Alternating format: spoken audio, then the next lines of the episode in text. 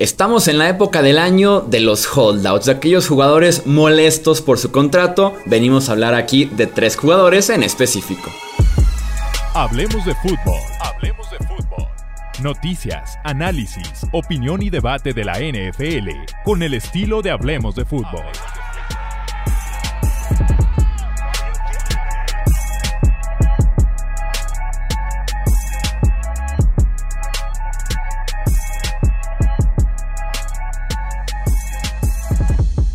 ¿Qué tal amigos? ¿Cómo están? Bienvenidos a un episodio más del podcast de Hablemos de Fútbol. Yo soy Jesús Sánchez y sí, Stephon Gilmore, Jamal Adams y Sabian Howard son los tres jugadores que estamos platicando de su caso en específico, de su tema contractual que tienen con su respectivo equipo en este episodio del podcast de Hablemos de Fútbol. Le doy con mucho gusto la bienvenida a mis amigos Tony Álvarez y también a Alejandro Romo. ¿Cómo están? Bienvenidos.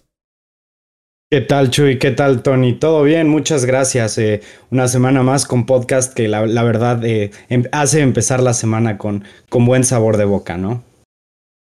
Sí, saludos, saludos Alex Chuy y a todos los que nos están viendo y o escuchando. Hay muchos temas, ¿no? Honestamente sí, es, es cierto el que la temporada nunca termina y ahora más en esta época del año que se presta para este tipo de situaciones contractuales, si me presento a entrenar o no, sobre todo rumbo al inicio de la última parte de la pretemporada. Así es, antes de meternos de lleno a lo que es el tema, recordarles que están en YouTube, se suscriban, dejen su like, activen también la campanita de notificaciones. Si están en formato nada más de audio, pues que nos dejen un review en la plataforma en la que se encuentren. Ahora sí, vamos de lleno. El minicamp obligatorio prácticamente ya se llevó a cabo en toda la NFL, otra vez estamos de vacaciones, de aquí hasta finales de julio, pero nos dejó noticias este tema del minicamp en el que eran 3 a 4 días de entrenamientos. Si no se presentaban a entrenar, 93 mil dólares de multa. Estos tres jugadores no fueron, uno de ellos por justificación personal, pero los otros dos, Gilmore y Howard, en efecto, no se presentaron molestos por su tema contractual. Aquí la pregunta va a ser con cada uno de los tres. ¿Qué haríamos? ¿Se merece o no se merecen ese contrato? ¿Deberían o no deberían pagarle? Arrancamos con Stephon Gilmore, que tendrá 31 años al inicio de la temporada, le queda solamente un año más de contrato, 7 millones de dólares de salario base en 2021 con otros 900 mil dólares en bonos. Esto está así porque ya se le adelantó una parte del 2021 se le recorrió al 2020 como una premiación que se le dio por parte de la franquicia después de ser nombrado el defensivo del año en 2019. Así que eso se presenta con Stephon Gilmore que pudiera ser su última gran chance de cobrar fuerte en la NFL. ¿Qué dices, Alex? ¿Le pagas o no le pagas a Stephon Gilmore? Mira, es, es algo engañoso, pero yo creo que por la manera y por el, digamos, approach que, hizo, que hicieron los Patriots en este offseason de, de ganar pronto, eh, tienes que quedarte con él. Y el por qué es porque hay muy pocos cornerbacks, de hecho hay contados probablemente con una mano, que puedes decir que para el 2021 son mejores que Stephon Gilmore, ¿no? Entonces, 7 millones, digamos 8, llegando al, máximo de sus incentivos, realmente es nada para un jugador de la calidad y con el potencial que tiene Stephon Gilmore. Claro, además de, de, darles un poco de lealtad, ¿no? De, darles, de darle un poco de, premiación, de confianza, porque está saliendo una lesión, pero antes de esto estaba jugando bien en la temporada, no tan bien con el 2019, que fue el jugador defensivo del año. Sin embargo, traía todavía muy buen nivel, creo yo, que sí se merece de, menos una extensión de contrato, bueno, más bien de menos que le suban el salario de este año, pero creo yo que, que tiene merecida una extensión de al menos, al menos un año más, si, si, no es que un par. Creo yo que lo que ha hecho por el equipo, este, lo vimos eh, sellar un Super Bowl con una intercepción, lo vimos sellar una final de la conferencia con un pase desviado en el 2018 eh, a Blake Bortles, o fue 2017 más bien, ¿verdad? Sí, 2017. 2017, sí. Y, y, esto es muy importante porque es un jugador que te ha traído consistencia, que es lo más importante, pero además ha estado en los momentos más importantes de tu equipo. Desde mi punto de vista, páguenle. Si le tienen que doblar el salario a, a 15 millones, dénselos, porque hay pocos jugadores de ese nivel. ¿Qué dices tú, Tony? ¿Le pagas o no le pagas a Gilmore? Es que yo creo que desde el punto de vista de los Patriotas, por cómo han operado en estas situaciones, yo creo que no le pagas. Eh, porque eh, la edad creo que sí es un factor. Eh, si bien Bill Belichick se ha rodeado de veteranos que le han dejado dividendos en, en su tiempo ahí, me parece que aquí yo creo que Gilmore no estaría lo suficientemente contento con una extensión como lo que decía Alex de un año o dos años, porque esto tendría que ser ahorita. No, no es conveniente que si piensas en mantenerlo, el que te esperes a que termine la temporada regular y antes de la agencia libre, entonces le ofrezcas un contrato de dos temporadas o inclusive lo, lo tal vez lo más conveniente para los Patriotas es una situación en la que lo etiquetes como jugador franquicia. Pero aquí está el asunto. Una extensión de tres, cuatro años tendría que ser el equivalente a algo muy similar a lo que vamos a hablar con los otros dos eh, jugadores de secundaria en unos momentos más. Pagarle alrededor de 14, 13, no sé si llegue a los 15 millones por año. Y ahí es donde le puede pegar un poquito a los Patriotas pensando en que si bien si quieren ganar ya, ya 2021, después de que Cam Newton, no voy a decir ceda, pero ya no sea el titular ahí, porque la idea es que eventualmente no lo sea, eh, van a tener que invertirle en otras áreas como lo hicieron en esta agencia libre. Y ahí es donde un contrato largo y fuerte como el de Gilmer, pensando en algo así para él, no va a quedar. Ahora, le agregamos lo del 2020. No voy a decir que sus situaciones de COVID hayan sido por irresponsabilidad, porque al 100% no lo sabemos, se contagió y ni modo, perdió muchos juegos, pero sí estuvo lesionado, inclusive sobre el final de la temporada no participó en el último encuentro. Eh, creo que tristemente para un jugador como él, veterano, más allá de su buen nivel, pero la situación contractual y la forma en cómo tuvo su última campaña, eh, creo que tiene una etiqueta de un elemento que no sería extendido por muchos años. Insisto, que puede regresar en 2022 tal vez sí, pero no con un ofrecimiento de contrato de tres temporadas. Sí, no, Gilmore que al final de cuentas sufre una lesión fuerte para el cierre de temporada, que es un desgarre del cuadríceps, no es cualquier cosa, sobre todo con cornerback, sobre todo con 30 años en un futuro 31 años. Entonces, si es una situación complicada la que tienen, creo, los Pats aquí enfrente, al final de cuentas creo que se lo quedan pagándole, eh, llegando a un punto medio en el que pueda hacer un salario de 15, 16 millones de dólares, que lo ponga otra vez en el top 5 de la posición de mejores pagados, pero solamente 2021, máximo 2022, tampoco te quieres comprometer tanto con un esquinero que viene de lesión, que se vio un pasito abajo ya de lo que le hemos visto a nivel la temporada anterior y que además entra 31 años en cuanto inicie la siguiente campaña. Además de que lo que mencionabas Alex, eh, quieren ser contendientes, aunque sea esa fue la idea que nos vendieron en la agencia libre y también ya no vale tanto en un cambio Stephon Gilmore como si lo valía el off-season pasado, ¿no? Que tenía todavía dos años de contrato, venía de ser defensivo del año, ahí se puedes conseguir sin ningún problema una primera ronda por Gilmore. Pero actualmente, con el contrato pendiente, 31 años, el tema de la lesión, el tema del nivel, ya no vas a recibir, creo yo, que lo justo de lo que realmente vale Stephon Gilmore. Así que mejor quedártelo una, dos temporadas más, porque otro obstáculo se llama JC Jackson, que es el actual cornerback número 2 de los Pats, futuro cornerback número 1 si todo sale bien en New England, y que también quiere un nuevo contrato porque le queda también solamente un año más en su actual acuerdo. Fíjate, yo lo que intentaría negociar con él sería un contrato revisado de, digamos, eh, dos años, tal vez tres años, 45 eh, millones de dólares, así hablando de, de 15 millones por año. Sin embargo, darle, no sé, como 20 garantizados, ¿sabes? O sea, asegurarle su salario entero esta temporada, 5 millones eh, garantizados para la siguiente temporada, este, por si te cortamos te pagamos 5 millones, si no ganas los otros, y ya para su última temporada, digamos, completamente nada de salario muerto, nada de dinero garantizado. A mí una estructura así me haría mucho sentido, ¿no? Porque te dice, ok, si sigues al nivel, vas a poder ganar tus 15 millones de dólares en tu tercer año también. Sí, sí, sí, te comprometes fuerte en el futuro más cercano con Gilmore, que es lo que le puedes comprometer a un jugador de 31 años y aparte viniendo de eh, lesión. Pasamos al siguiente nombre de esta lista que es Jamal Adams, el safety de los Seahawks. El cual no se presentó a minicamp, supuestamente por razones personales. Suena más bien una justificación para no multarlo, para evitar ese tema de la relación que se pueda desgastar por una simple multa de menos de 100 mil dólares que no representa mucho tal vez para los jugadores. Entonces, ni para qué meternos en esos detalles, mejor te damos justificación de que no te presentes, te mantienes sano en el momento en el que estamos negociando este contrato y todo bien contigo y conmigo como organización. Jamal Adams que tiene solamente un año más de contrato, cobrará 9.8 millones de dólares en 2021, que es la opción de quinto año todavía de su acuerdo de novato.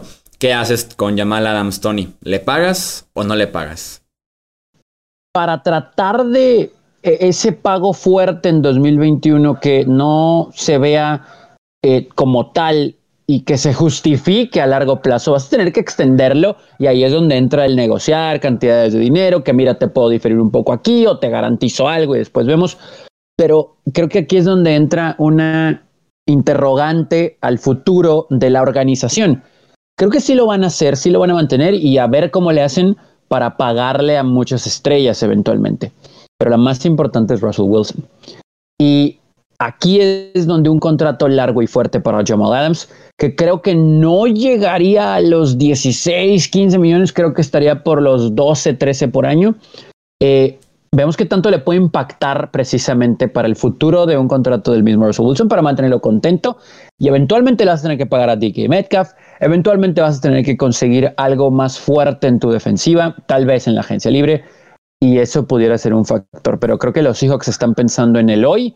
Y ahí es donde entra el tratar de poner cierto dinero diferido en alguna parte de ese contrato, pero también garantizándole algo para que por lo menos esté contento ahorita. Sí, con Adams creo yo que el debate más que el cuánto, más bien el debate empieza en el cuánto, porque el debate de si deberían o no hacerlo, creo que es más que no tienen de otra en Seattle más que pagarle a Yamal Adams. Pagaron por él que fue dos segundas rondas, dos primeras rondas, una tercera ronda y Bradley McDougall y si por eso es un cambio en el que en su momento se criticó, que se puede seguir criticando después de un año en Seattle, si queda nada más como un experimento de dos o tres temporadas, es un precio horrible pagando por Jamal Adams por tan poco tiempo. Entonces, no hay de otra, hay que pagarle.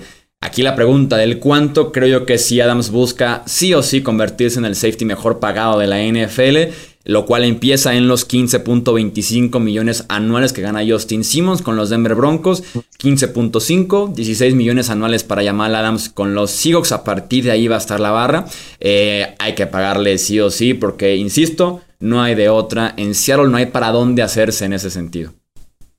Totalmente, y va a ser una situación como la de los Texans con Laramie Tonsil, ¿no?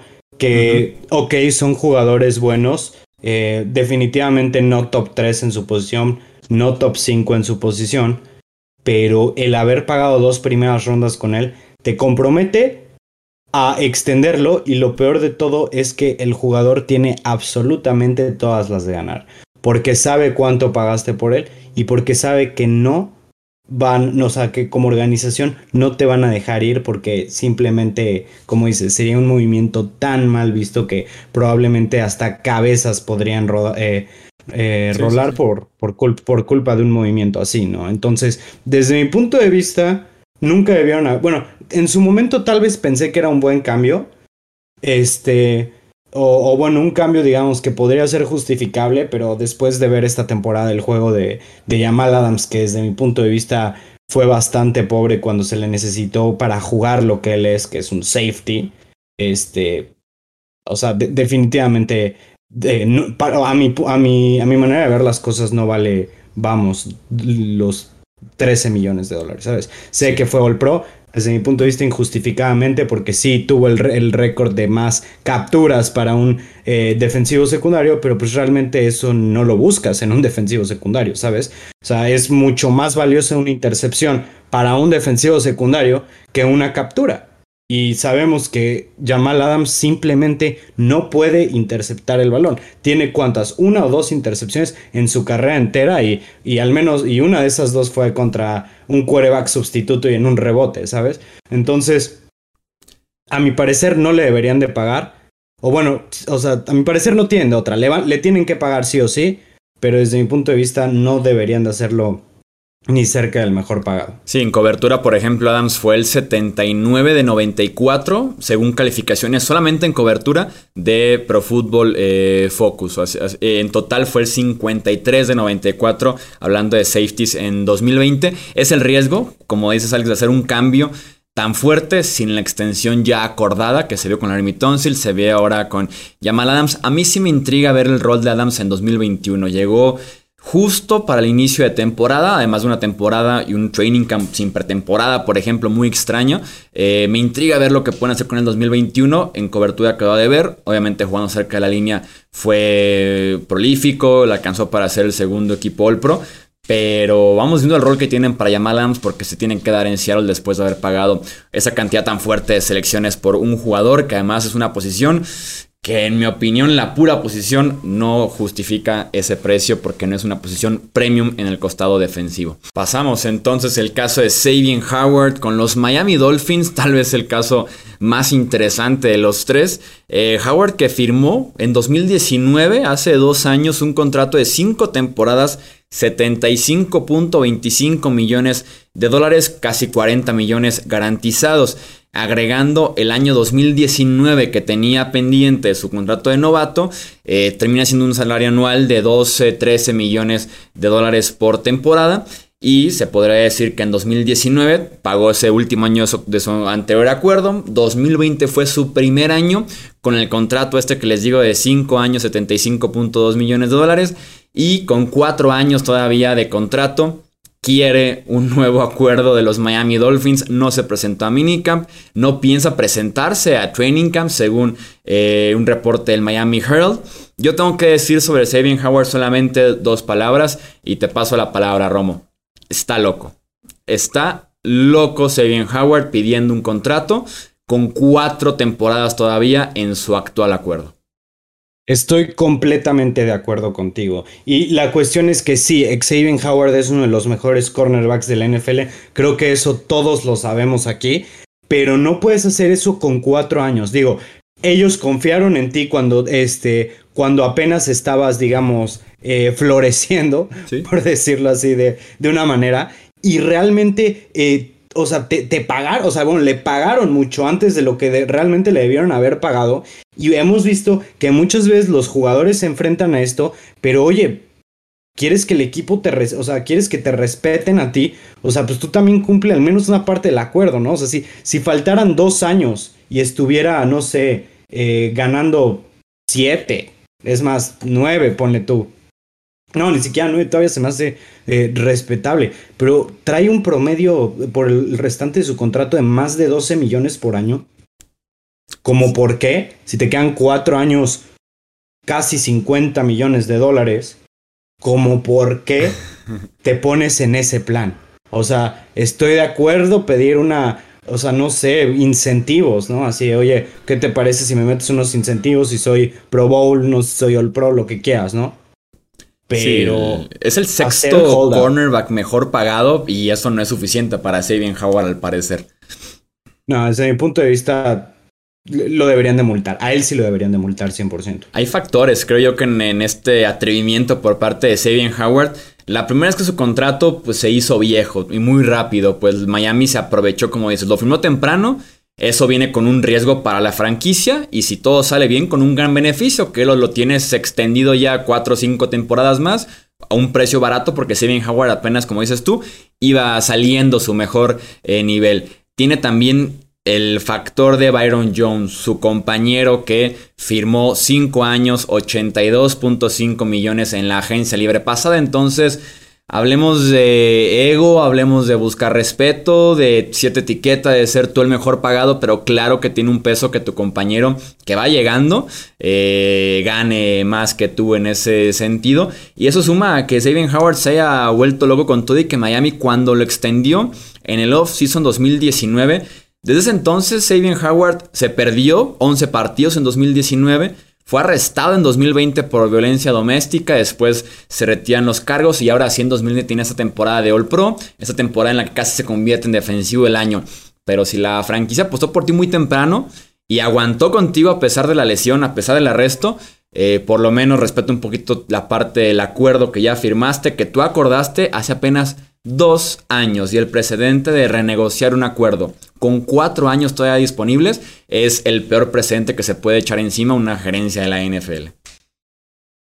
El asunto aquí es que, digo, como, como la organización eh, se echó ahora sí que este costal enorme desde temprano, pensando en que no iba a haber problema, eh, y, que está ganando poquitito más de 15 millones al año, o bueno, eso es en teoría, ¿no? Si se mantiene con este acuerdo.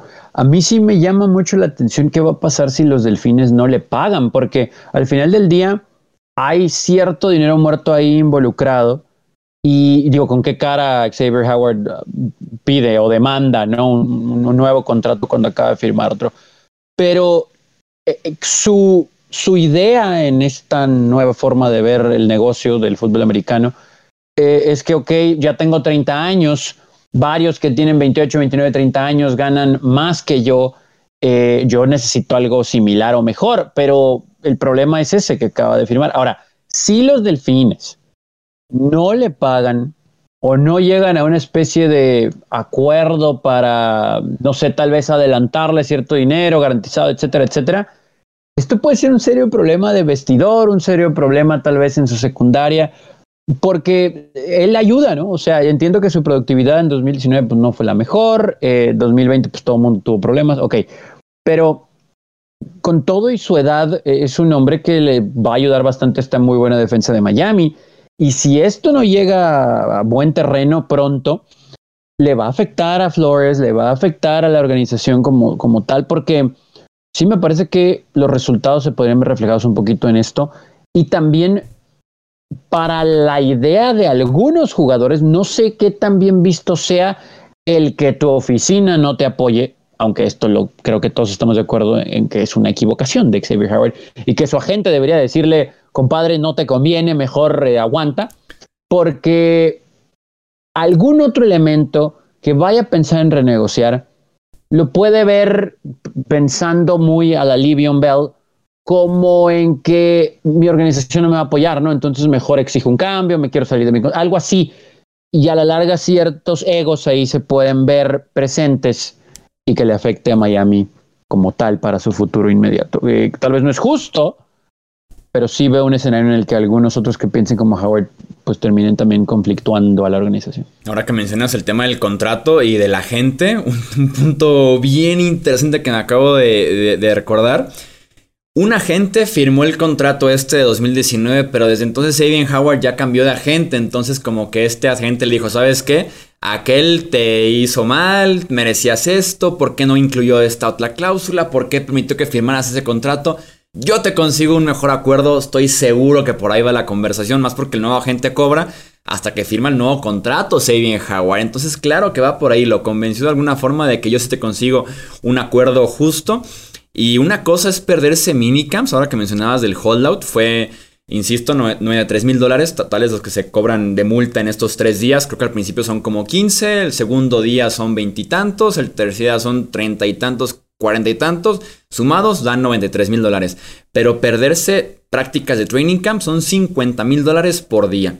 Y además, si te pierdes partidos de pretemporada, te multan el equivalente a un cheque que cobraría semanalmente por un partido de temporada regular.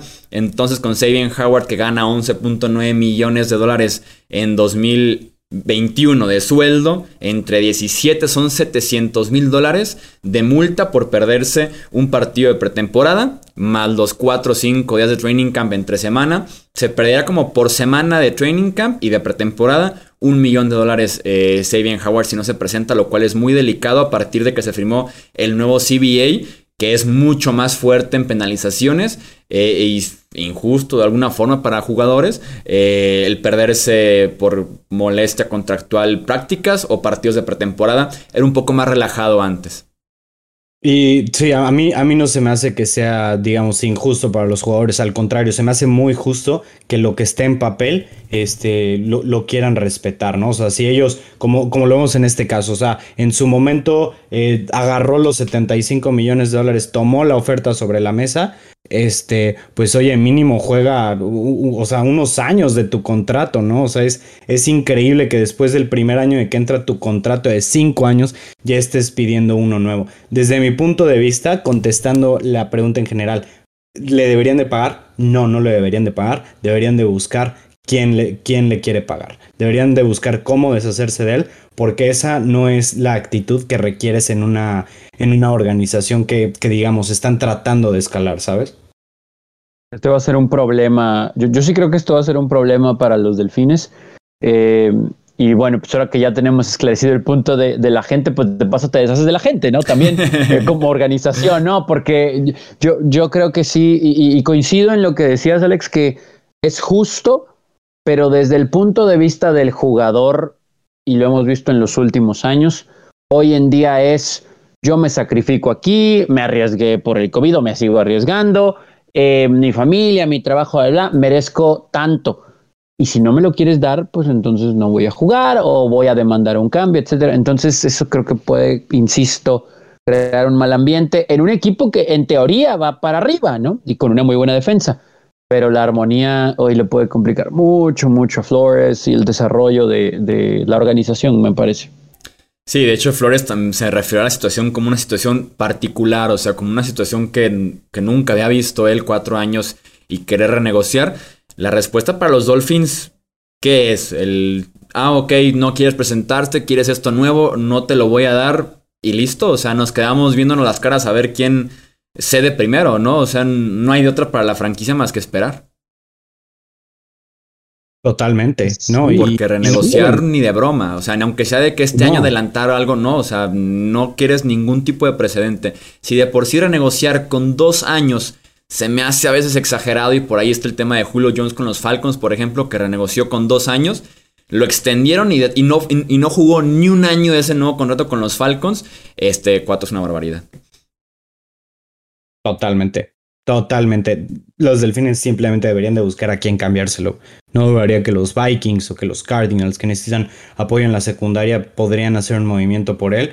Y probablemente Miami no, no debería de buscar tanto a cambio. Debería de, mandar una, especie de, mensaje, ¿no? O sea, eh, hay, hay, situaciones que sí son justificadas. Desde mi punto de vista, la Xavier Howard no tiene absolutamente nada de justificable. ¿Desde qué punto de vista la organización es la que está equivocada? ¿no? O sea, eventualmente creo que tenemos que caer en que si bien mucho se apoya al jugador, esto es un abuso, ¿no? es un abuso, esto es un abuso. Totalmente, totalmente un jugador tal vez mal asesorado en ese sentido. Ver cómo lo resuelve Miami va a ser muy interesante por si tenemos otros casos más adelante de jugadores en casos similares. Que este mismo año tenemos otros jugadores que también no se presentaron a jugar. Son los principales estos tres, pero podemos hablar de Chandler Jones, de Dwayne Brown, de Daniel Hunter, Emmanuel Ogba. Hay muchos jugadores que buscan un nuevo contrato en este verano. Si quieren parte 2 de esta dinámica del podcast, avísenos en comentarios, en Twitter, Facebook e Instagram. Y con mucho gusto hacemos parte 2 de deberían o no deberían pagarles un nuevo acuerdo a estos jugadores. Recuerden seguirnos en redes sociales, suscribirse al podcast, ya sea en YouTube o también en puro formato de audio. A nombre de Alejandro Romo, de Tony Álvarez, yo soy Jesús Sánchez y eso es todo por este episodio. Gracias por escuchar el podcast de Hablemos de Fútbol. Para más, no olvides seguirnos en redes sociales y visitar hablemosdefutbol.com.